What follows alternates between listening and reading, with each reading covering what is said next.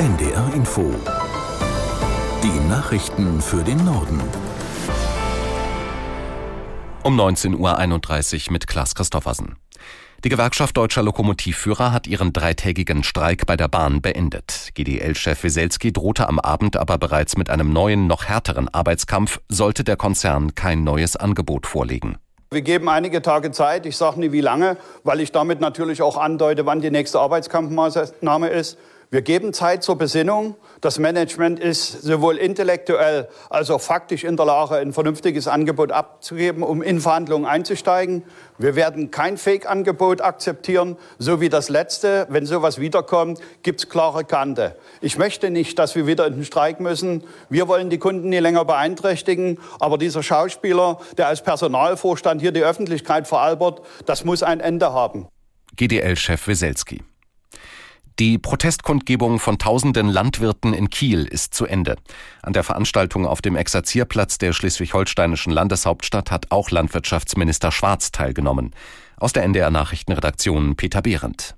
Schwarz nannte die geplanten Subventionskürzungen der Bundesregierung für die Landwirte falsch. Es könne zwar keine Branche verneinen, dass gespart werden müsse, doch die Sparmaßnahmen müssten für alle gelten und nicht nur auf den Schultern der Landwirte und Fischer lasten, sagte der CDU-Politiker. Bauernverbandspräsident Lucht erklärte, er erwarte von der Politik eine agrarpolitische Wende. An der Kundgebung auf dem Exerzierplatz nahmen mehrere tausend Landwirte teil. Sie waren zuvor laut Polizei mit mehr als 3000 Traktoren und anderen Fahrzeugen aus verschiedenen Landkreisen nach Kiel gekommen.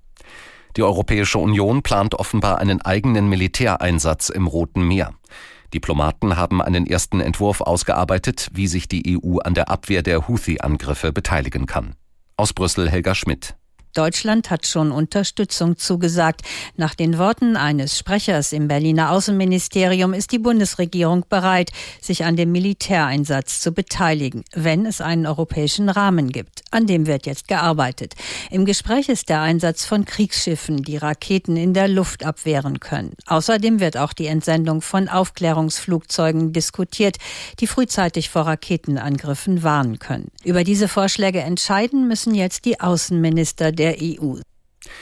Israel hat den Vorwurf des Völkermords vor dem Internationalen Gerichtshof zurückgewiesen. Ein Vertreter des Außenministeriums bezeichnete die Klage Südafrikas in Den Haag als haltlos. Israel wolle sein Volk schützen und kein anderes zerstören. Das Vorgehen der Armee rechtfertigt die israelische Seite mit dem Überfall der islamistischen Hamas vom 7. Oktober. Südafrika wirft Israel hingegen vor, mit seinem militärischen Vorgehen im Gazastreifen systematisch auf die Zerstörung palästinensischen Lebens oder die Vertreibung der Palästinenser dort abzuzielen. Das waren die Nachrichten.